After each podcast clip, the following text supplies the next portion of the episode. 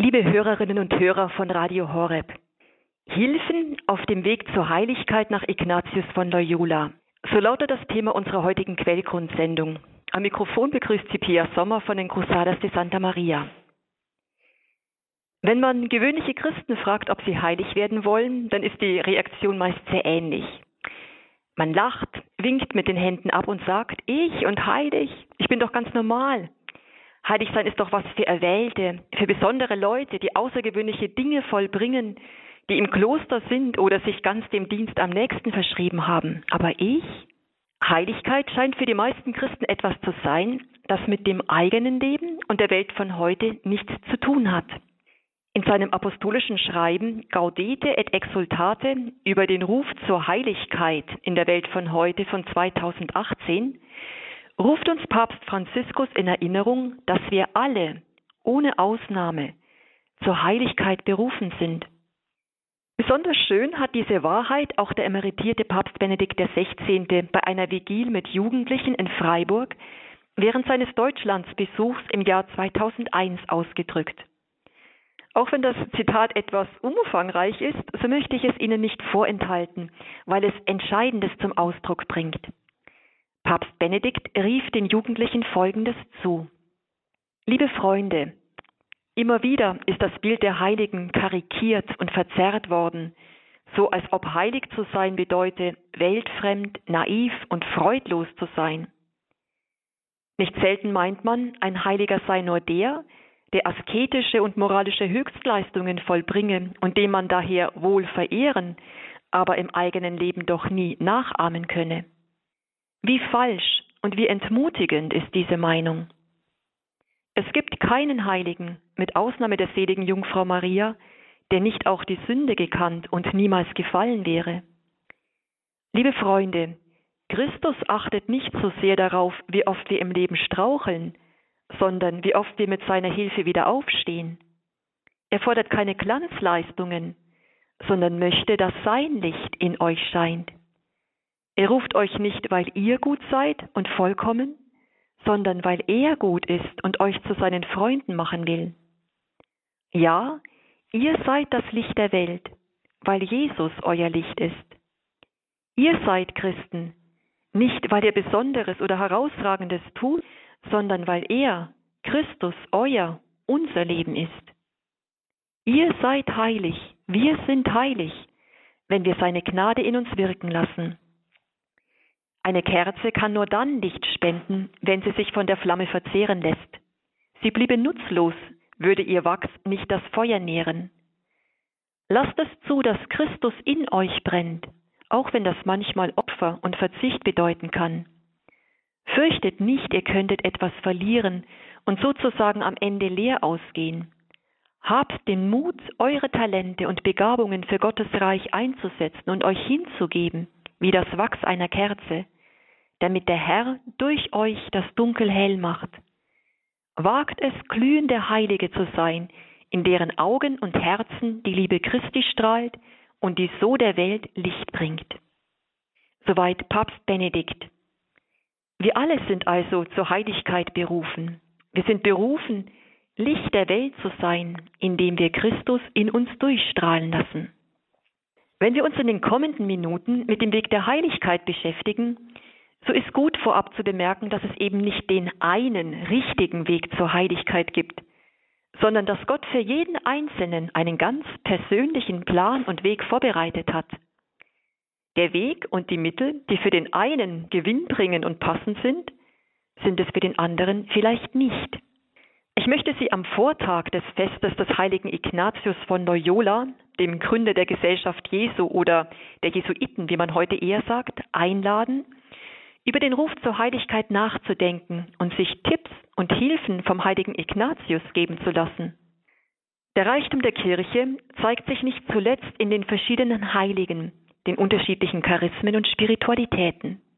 Mir kommt in diesem Zusammenhang immer ein kleiner Witz in den Sinn, der, wie ich meine, durchaus zutreffend ist und uns mit Freude über diese Vielfalt der Kirche erfüllen kann. Ich möchte Ihnen vor meine Ausführungen stellen, um zu verdeutlichen, dass es neben den ignatianischen Tipps zur Heiligkeit noch viele weitere, ganz unterschiedliche Tipps geben kann. Nun der Witz. Ein Benediktiner, ein Dominikaner, ein Franziskaner, ein Karmelit und ein Jesuit beteten zusammen, als plötzlich das Licht ausgeht. Der Benediktiner betet einfach weiter. Er kann das Stundengebet auswendig. Der Dominikaner regt ein Streitgespräch über Licht und Dunkel in der Bibel an. Der Franziskaner schlägt vor, dass alle dem Herrn für das Licht danken sollen, das ihnen jetzt so sehr fehlt. Der Karmelit stellt eine tiefe innere Betrachtung über die Nacht der Sinne an. Da wird es plötzlich wieder hell. Der Jesuit hat die Sicherung ausgewechselt. Lassen wir uns also heute von Ignatius von Loyola, einem Mann der Tat und des Gebets begleiten und mit seinen Tipps beschenken. Vielleicht können wir das ein oder andere auch in unserem Leben anwenden. Bevor wir uns nun dem Leben des heiligen Ignatius zuwenden, hören wir zur Einstimmung ein wenig Musik.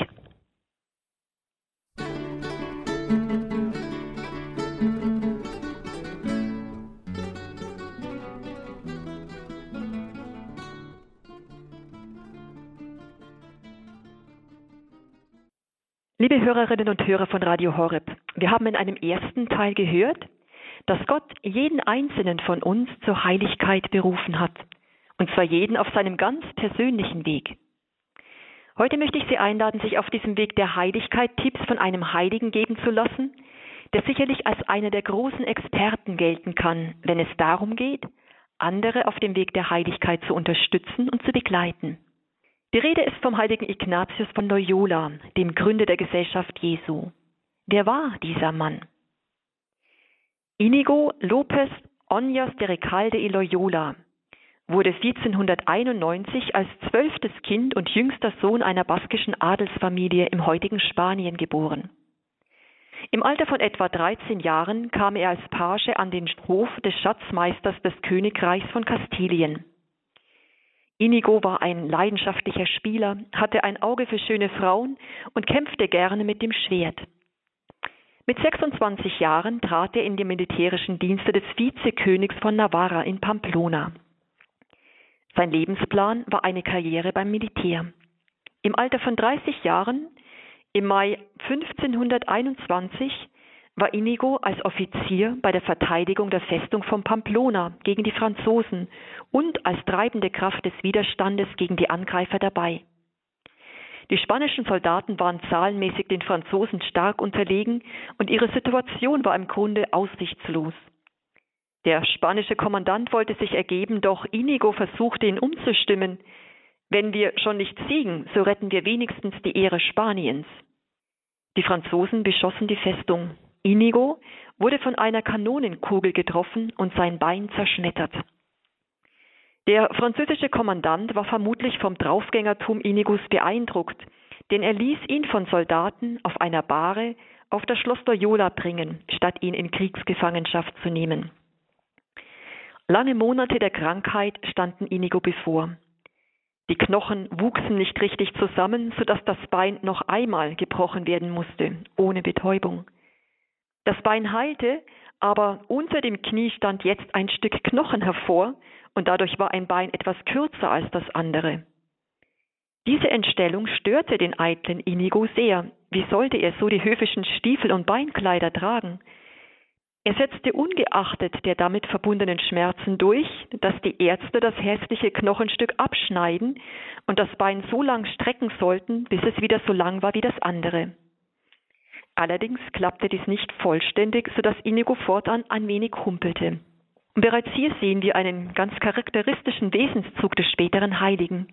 Das Erreichen eines Zieles, koste es, was es wolle.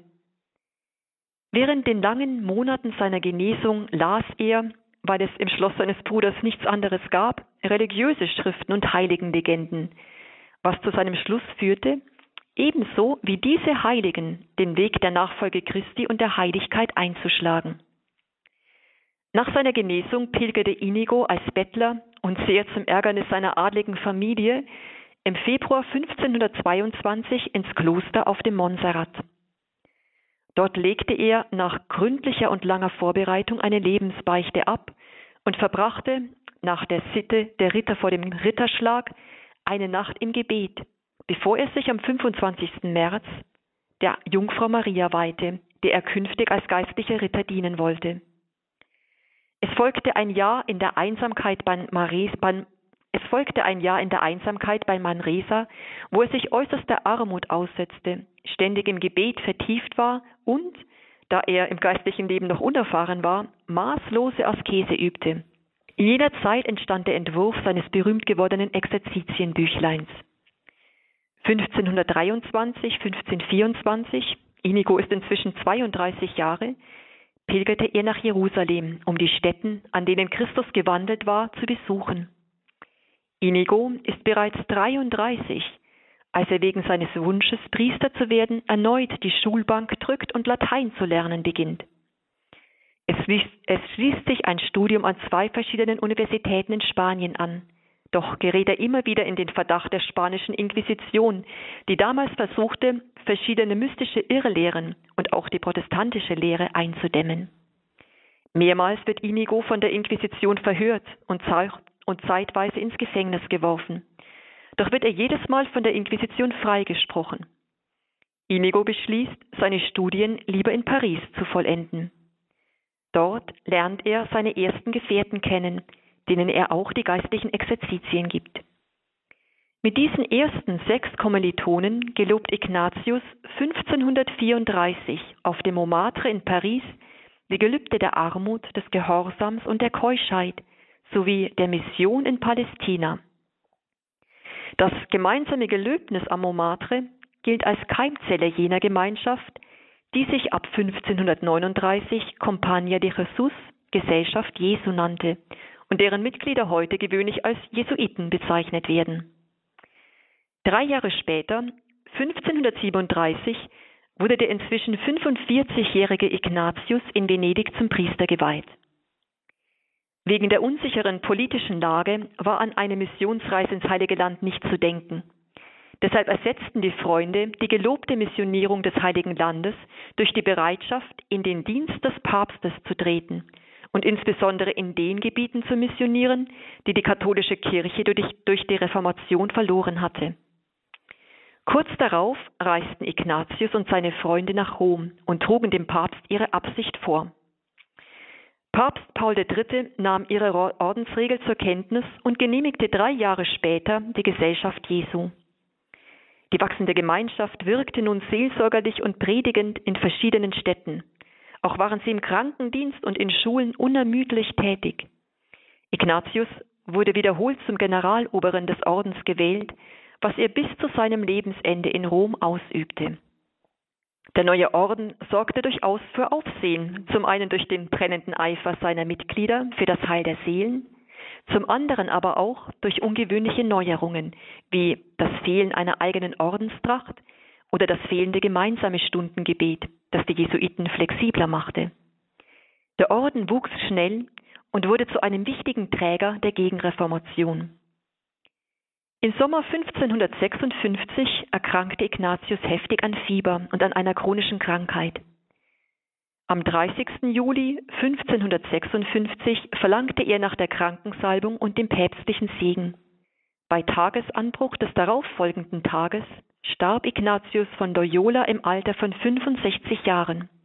Seine letzte Ruhestätte befindet sich in der Kirche Il Gesù in Rom, der Kirche des Mutterhauses seines Ordens. Bei seinem Tod zählte der von ihm gegründete Orden bereits tausend Mitglieder. Bevor wir nun uns mit ignatianischen Hilfestellungen auf dem Weg der Heiligkeit beschäftigten, hören wir nun noch einige Takte Musik.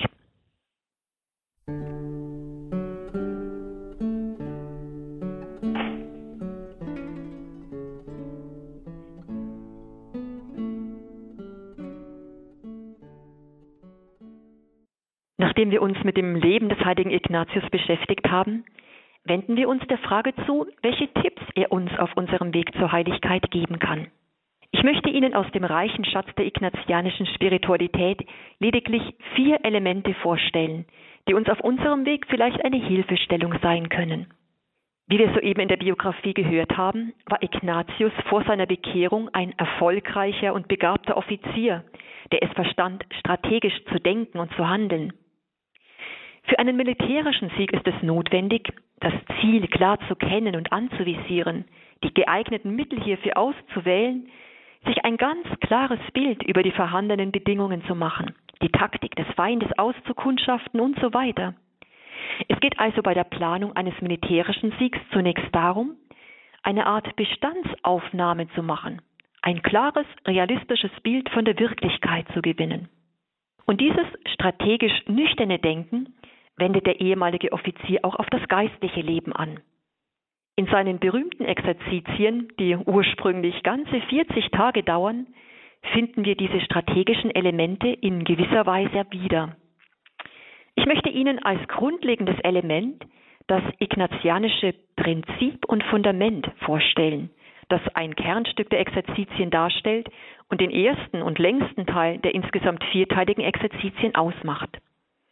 Es handelt sich hier um das Fundament des menschlichen Lebens überhaupt, um das Prinzip, nach dem der Mensch sein Leben ausrichten sollte.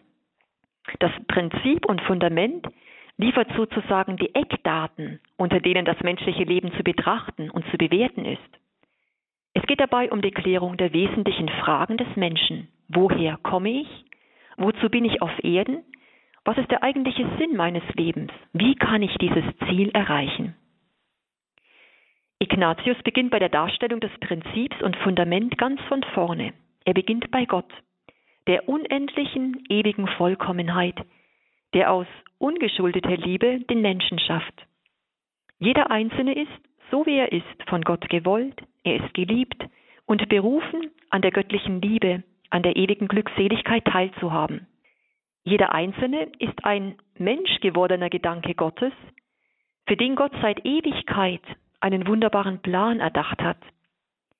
In jedem einzelnen Augenblick spricht Gott sein Ja zum Menschen und hält ihn am Sein. Alles, was der Mensch ist und hat, sein Leben, seine Zeit, seine Fähigkeit, seine Vermögen, alles hat der Mensch von Gott. Gott hat es dem Menschen gegeben. Das unüberbietbare Gut, das Gott dem Menschen schenken will, ist die ewige Liebesgemeinschaft mit ihm in Ewigkeit. Es ist das Geschenk ewigen, ja göttlichen Lebens. Der Mensch ist nun gerufen, mit seiner von Gott geschenkten Freiheit diesem Plan Gottes zuzustimmen und die Liebe Gottes zu erwidern.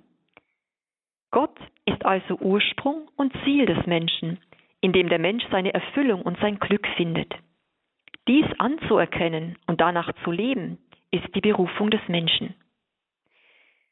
Das ist also die nüchterne Bestandsaufnahme vom Ziel und Sinn des menschlichen Lebens. Doch Ignatius geht noch einen Schritt weiter und betrachtet unter dieser Perspektive nun die Dinge, die den Menschen umgeben, also die Mitmenschen und die Welt.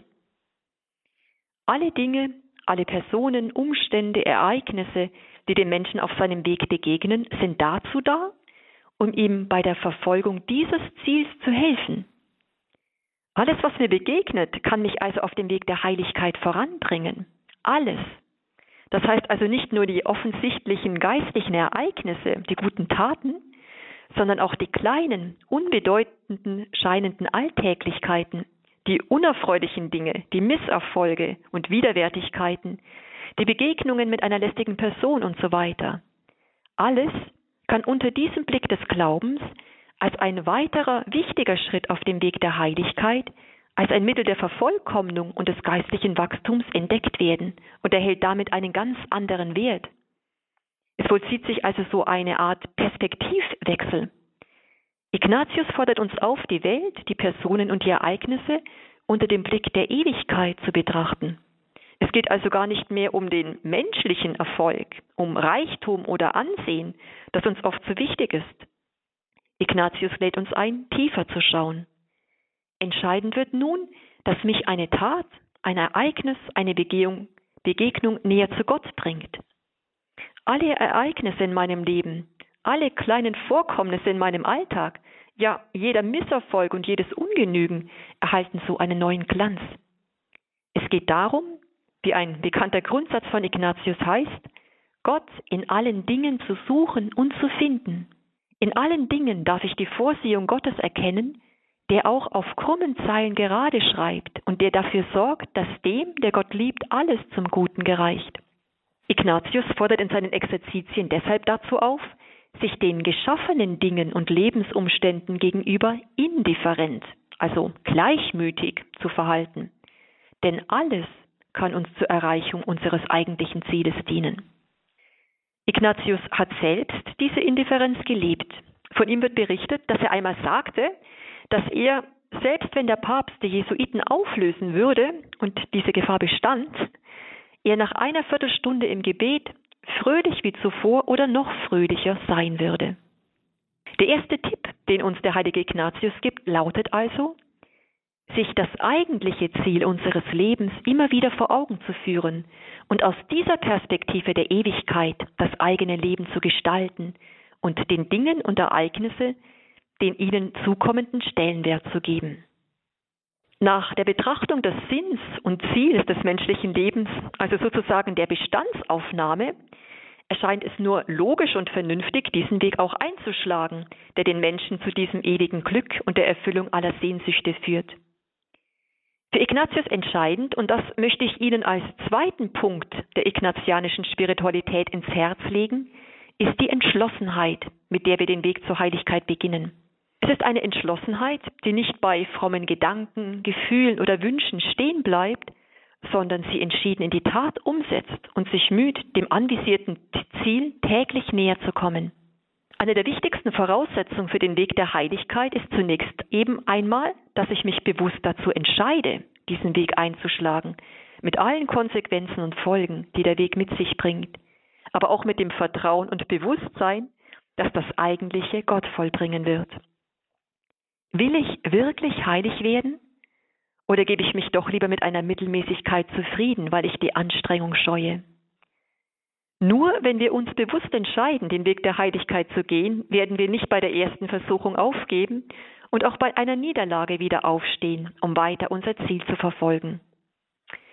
Schauen wir noch einmal auf das Leben des heiligen Ignatius. Seine Entscheidung zur Heiligkeit beginnt am Krankenlager. Ignatius ist beeindruckt von der Radikalität der Heiligen, wie dem heiligen Franziskus oder dem heiligen Dominikus, die entschlossen ihr bisheriges Leben hinter sich lassen, um das einzige Gut zu gewinnen.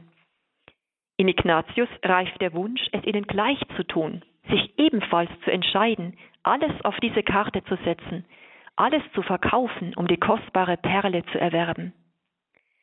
Mit einer Entschiedenheit, die sich weder von seiner Familie von seiner Angst, dieses Leben nicht lange auszuhalten, von seiner Furcht um das eigene Ansehen abbringen lässt, schlägt Inigo den Weg der Heiligkeit ein. Und auch in späteren Jahren berichtet ein Mitbruder, dass ihm nicht bekannt sei, dass Ignatius sich etwas vorgenommen habe, was er nicht auch durchgeführt hat. Wagen auch wir diese Entschlossenheit zur Heiligkeit, die vielleicht der wichtigste Schritt auf unserem Weg ist. Auch die heilige Teresa von Avila eine Zeitgenossin von Ignatius spricht von dieser Entschlossenheit. Ja, sie spricht sogar von einer entschlossenen Entschlossenheit, mit der man das Werk der Heiligung beginnen muss. Wer kennt es nicht, dass man versucht ist, Dinge zu unterlassen, die man sich vorgenommen hat und von deren Nutzen man eigentlich überzeugt ist? Man unterlässt diese Dinge scheinbar aus guten Gründen, wie man meint. Ist man aber ehrlich, stellen sich diese oft genug nur als Bequemlichkeit oder Lustlosigkeit heraus. Die entschlossene Entschlossenheit ist eine Antwort auf diese menschliche Schwäche. Sie hilft uns, weil wir wissen, dass man sich hinsichtlich bestimmter Punkte gar nicht mehr zu entscheiden hat, sondern die Dinge bereits entschieden sind. Sie stehen nicht mehr zur Disposition und Diskussion, sondern sind einfach zu machen. Es versteht sich von selbst, dass es durch besondere Erfordernisse in diesem Punkt auch Ausnahmen geben muss. Deshalb empfiehlt es sich, diesbezügliche Vorsätze mit einem großen Realismus und eventuell in Absprache mit einer geistlichen Begleitung zu nehmen. Zudem ist diese Entschlossenheit keine verbissene Haltung, auch wenn man klar und fest sein sollte. Vielleicht wird man gelegentlich die Zähne zusammenbeißen müssen, wenn man gegen eine Versuchung ankämpft. Die eigentliche Haltung der Entschlossenheit aber sollte ein Lächeln sein. Lächeln wir die Aufgaben und Herausforderungen des Tages, des Augenblicks an, Freuen wir uns, dass wir Gott die Ernsthaftigkeit unserer Entscheidung jeden Tag neu zeigen dürfen und lächeln wir, auch wenn wir fallen, über unsere eigene Schwachheit, an der sich die Barmherzigkeit und Größe Gottes offenbaren kann. Lassen wir uns von noch so vielen Fällen und Rückschlägen nicht entmutigen. Der spanische Jesuitenpater Thomas Morales drückt dies in einem wunderschönen Satz aus. Man darf nie müde werden, immer wieder neu anzufangen. Erneuern wir nach jedem Fall unsere Entschlossenheit, den Weg der Heiligkeit fortzuführen. Und vergessen wir nie, wie ebenfalls Pater Morales schreibt, ein Heiliger ist ein Sünder, der sich immer wieder neu bemüht, der sich nicht entmutigen lässt, wenn er fällt, und der sich auf den Flügeln der Demut und des Vertrauens immer weiter emporschwingt. Lassen wir das Gehörte nun in einigen Momenten der Musik nachklingen.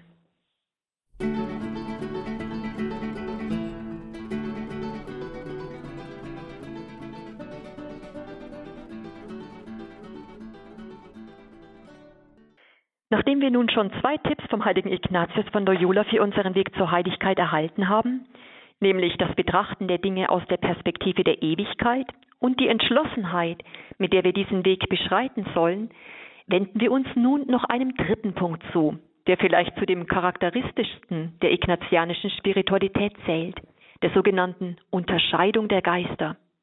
Wer den Weg zur Heiligkeit eingeschlagen hat, wird bald erfahren, dass dies zwar ein sehr erfüllender Weg ist, doch dass er nicht ganz einfach ist dass wir oft keine Lust haben, weiterzugehen, dass er uns zu beschwerlich scheint, dass uns andere Ziele, andere Wege auf einmal viel verlockender und vielleicht sogar heiliger erscheinen, dass wir während unseres Gebets meinen, dringendst andere wichtige Dinge erledigen, erledigen zu müssen und so weiter. Ich denke, jeder von uns kennt diese Gedanken. Auch dem heiligen Ignatius waren diese Dinge nicht fremd. Schon vor seiner Bekehrung auf seinem Krankenlager machte Ignatius die interessante Beobachtung an sich, dass er, wenn er sich in Gedanken mit einer weltlichen Karriere, der weltlichen und ritterlichen Verehrung einer hohen Dame oder dem ritterlichen Dienst beschäftigte, er zwar während dieser Gedanken ein großes Vergnügen verspürte, sich danach jedoch leer und unerfüllt fühlte. Wenn er, sich doch, wenn er sich jedoch dem Gedanken widmete, was wohl wäre, wenn er genauso wie die Heiligen, über die er in den Büchern las, sich ganz Gott schenken, ein hartes und entbehrungsreiches Leben führen würde, dann fühlte er auch danach einen inneren Frieden und eine Freude in seinem Herzen. Und so beginnt Ignatius im Laufe seines Bekehrungsweges die verschiedenen Bewegungen in seinem Inneren zu beobachten und zu reflektieren. Insgesamt hat Ignatius so, ebenfalls in seinem Exerzitienbuch, 22 Regeln der Unterscheidung der Geister formuliert, um die verschiedenen Bewegungen im Inneren zu erklären und einzuordnen. Es ist ungemein gewinnbringend, sich die Unterscheidung der Geister nach Ignatius ein wenig anzuschauen und einen Überblick zu gewinnen, auch wenn es sich von selbst versteht, dass der eigentliche Inhalt und Nutzen dieser Regeln nur in der praktischen Anwendung, am besten mit Unterstützung einer geistlichen Begleitung, erfolgen kann. Zunächst ist festzuhalten, dass nicht nur wir selbst in unserem Inneren Gedanken hervorbringen. Auch der gute und der böse Geist können Gedanken verursachen, so dass es manchmal nicht einfach ist, die verschiedenen Stimmen in unserem Inneren voneinander zu unterscheiden. Ich möchte Ihnen an dieser Stelle nur einige wenige, aber entscheidende Regeln vorstellen. Ein wichtiges Kriterium zur Unterscheidung der Geister ist, wie wir am obigen Beispiel von Ignatius selbst gesehen haben, der innere, tiefe Friede der Seele. Stammen die Gedanken vom guten Geist, so ist bei einem Menschen, der sich bereits auf den Weg der Heiligkeit gemacht hat, dieser innerliche Friede und Trost das Kennzeichen für den guten Geist. Der böse Geist dagegen verursacht Unfrieden, Verwirrung und Unruhe. Interessant ist ebenfalls die Taktik des Feindes zu kennen. Nach Ignatius sucht sich der böse Geist wie ein geschickter Feldherr die schwächste Stelle zum Angriff aus, um in die Seele zu dringen. Ignatius rät deshalb dazu, zunächst an seinem eigenen Hauptfehler zu arbeiten und diese schwächste Stelle immer stärker werden zu lassen. Weiter macht uns Ignatius darauf aufmerksam, dass der Feind nur sehr langsam und fast unmerklich vorgeht. Er kennt nicht diese Versuchung, was macht es schon aus, fünf Minuten von der vorgenommenen Zeit des Gebets abzukürzen? Am nächsten Tag sind es vielleicht schon sieben Minuten, am übernächsten zehn. Und wir haben das vielleicht gar nicht gemerkt. Es wird eben nicht auf einmal Nacht.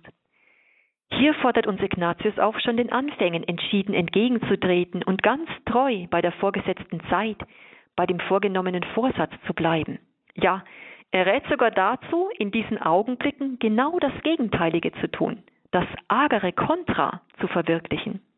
Das heißt also beispielsweise, das vorgenommene Gebet nicht, wie die Versuchung eingibt, um fünf Minuten zu verkürzen, sondern ein oder zwei Minuten länger als normal zu beten. Die Versuchungen werden so schnell aufhören. Auch ist es hilfreich zu wissen, dass der Feind nicht offensichtlich immer zum Schlechten verführen wird. Denjenigen, die sich für die Heiligkeit entschlossen haben, wird der Feind sich nicht mit einer Versuchung zur Sünde nahen, sondern er stellt es viel geschickter an. Er stellt der Seele etwas Gutes vor Augen, vielleicht sogar etwas scheinbar viel Heiligeres. Doch kommt es dann im Laufe der Zeit zur ungesunden Übertreibung, zur Überheblichkeit oder Stolz, zur Vernachlässigung der Pflichten, zu einem Übermaß und Überdruss an frommen Übungen, was dann nicht selten dazu führt, aus Überforderung und Überdruss nach einer gewissen Zeit den Weg der Heiligkeit ganz aufzugeben. Der Feind tritt also hier zunächst als Engel des Lichts auf. Unter dem Anschein des Guten tritt er in die Seele ein, am Ende tritt er jedoch in seiner eigenen bösen Gestalt aus der Seele heraus. Es ist daher ratsam und gewinnbringend, die Gedankengänge, die uns zu schlechten Dingen führen, nachzuvollziehen und zu reflektieren. Und noch auf ein letztes sei bei der Unterscheidung der Geister hingewiesen. Der Feind hat großes Interesse daran, im Geheimen zu bleiben und will nicht, dass ein Dritter davon erfährt, der die Seele warnen könnte. Öffnet man jedoch dem Beichtvater oder der geistlichen Begleitung sein Herz und legt die Versuchungen offen, so verschwinden diese meist von selbst. Belassen wir es bei der Unterscheidung der Geister mit diesen wenigen, aber grundlegenden Lehren. Wie kann ich nun diese drei Elemente der ignatianischen Spiritualität in meinem Leben Frucht bringen lassen und in meinen Alltag integrieren? Und hier soll nun ein letzter Tipp von Ignatius folgen. Der heilige Ignatius hält es für entscheidend für einen geistlichen Fortschritt, sich selbst, seine Taten, seine Worte und Gedanken und Haltungen oft zu prüfen und zu reflektieren. Dabei geht es ihm nicht nur um einen Fortschritt im Ausmerzen von Fehlern, sondern auch um das Einüben von Tugenden, also von guten Haltungen, die eingeübt werden können. Dieses tägliche Examen des eigenen Lebens ist sozusagen der Prüfstein der Entschlossenheit. Ist meine Entschlossenheit zur Heiligkeit so brennend, dass ich Tag für Tag den Kampf mit der Sünde ernsthaft aufnehme und versuche, mit der Hilfe Gottes jeden Tag ein bisschen besser zu werden? Ansonsten stehen wir in Gefahr, mehr oder weniger unbewusst in den Strom der Lauheit zu geraten. Insbesondere am Abend ist diese Übung als Gewissenserforschung oder Tagesrückblick ein großer geistlicher Gewinn. Um heilig werden zu können, müssen wir zunächst ja einmal wissen, wie wir sind, wo unsere Fehler liegen und wie wir auf dem Weg der Heiligkeit voranschreiten. Für diesen Tagesrückblick oder die Gewissenserforschung schlägt Ignatius fünf Schritte vor. In einem ersten Schritt empfiehlt Ignatius, für alles Empfangene Dank zu sagen. Dank für die ganz grundsätzlichen Dinge wie das Leben und die Nahrung, aber auch für übernatürlichen Gnaden, die kleinen alltäglichen Vorkommnisse und auch für die Schwierigkeiten. In einem zweiten Schritt wird der Heilige Geist um seinen Beistand angerufen, dass er uns erleuchten möge, damit wir uns selbst im Licht Gottes sehen können, dass wir erkennen, was nicht recht war, wo wir hinter der Liebe zurückgeblieben sind, wo wir unseren Auftrag nicht nachgekommen sind. In einem dritten Schritt, der einen wesentlichen Teil der Gewissenserforschung ausmacht, geht es um die Reflexion des vergangenen Tages. Angefangen vom Morgen bis zum Abend gehen wir die einzelnen Stunden durch und reflektieren, was wir getan, gesprochen oder gedacht haben, in welcher Haltung wir gelebt haben, wie wir unseren Hauptfehler bekämpft, wie wir eine Tugend bzw. unseren Vorsatz umgesetzt haben und, und so weiter. Nach dieser Reflexion wenden wir uns in einem vierten Schritt an den barmherzigen Vater, dem wir voll Reue unsere Sünden anvertrauen mit der Bitte um Vergebung und mit dem Wissen, dass er uns immer wieder mit offenen Armen empfängt und an sein Herz drückt. Der fünfte Schritt besteht im Fassen eines kleinen realistischen Vorsatzes für den nächsten Tag. Es ist wenig hilfreich, sich vorzunehmen, es am nächsten Tag einfach besser zu machen. Meist passiert dann gar nichts. Ignatius empfiehlt deshalb, sich nur einen kleinen Vorsatz, der einen bestimmten Fehler umfasst, so lange immer wieder täglich vorzunehmen, bis dieser Fehler ausgemerzt ist. Und auch hier gilt, sich nie entmutigen zu lassen. Oft sieht Gott unser vielleicht vergebliches Bemühen und nimmt selber den Fehler von uns. Schauen wir zum Schluss unserer Betrachtung nochmal auf unsere Hilfestellungen zurück. Zunächst hat uns Ignatius eingeladen, das Prinzip und Fundament unseres Lebens zu betrachten und aus dieser Perspektive der Ewigkeit auf das Leben zu blicken. Als zweites hat er uns die Entschlossenheit zur Heiligkeit ans Herz gelegt und uns mit dem dritten Element, den Regeln zur Unterscheidung der Geister, wichtige Hilfestellungen gegeben, möglichen Versuchungen auf unserem Weg zu begegnen. Mit dem täglichen Tagesrückblick gibt uns Ignatius ein Mittel an die Hand, wie wir täglich auf dem Weg der Heiligkeit voranschreiten können. Vergessen wir auf unserem Weg zur Heiligkeit auch Maria nicht. Sie wird uns gerne begleiten und uns wie eine Mutter, wenn wir ermüdet sind, auf die Arme nehmen und zu Jesus tragen. Schließen möchte ich mit einem der schönsten Gebete des heiligen Ignatius, das den Vortrag in wunderbarer Weise zusammenfasst. Nimm hin, o Herr, meine ganze Freiheit. Nimm an mein Gedächtnis, meinen Verstand, meinen ganzen Willen. Was ich habe und besitze, hast du mir geschenkt. Ich gebe es dir wieder ganz und gar zurück und überlasse alles dir, dass du es lenkst nach deinem Willen. Nur deine Liebe schenke mir mit deiner Gnade. Dann bin ich reich genug und suche nichts weiter.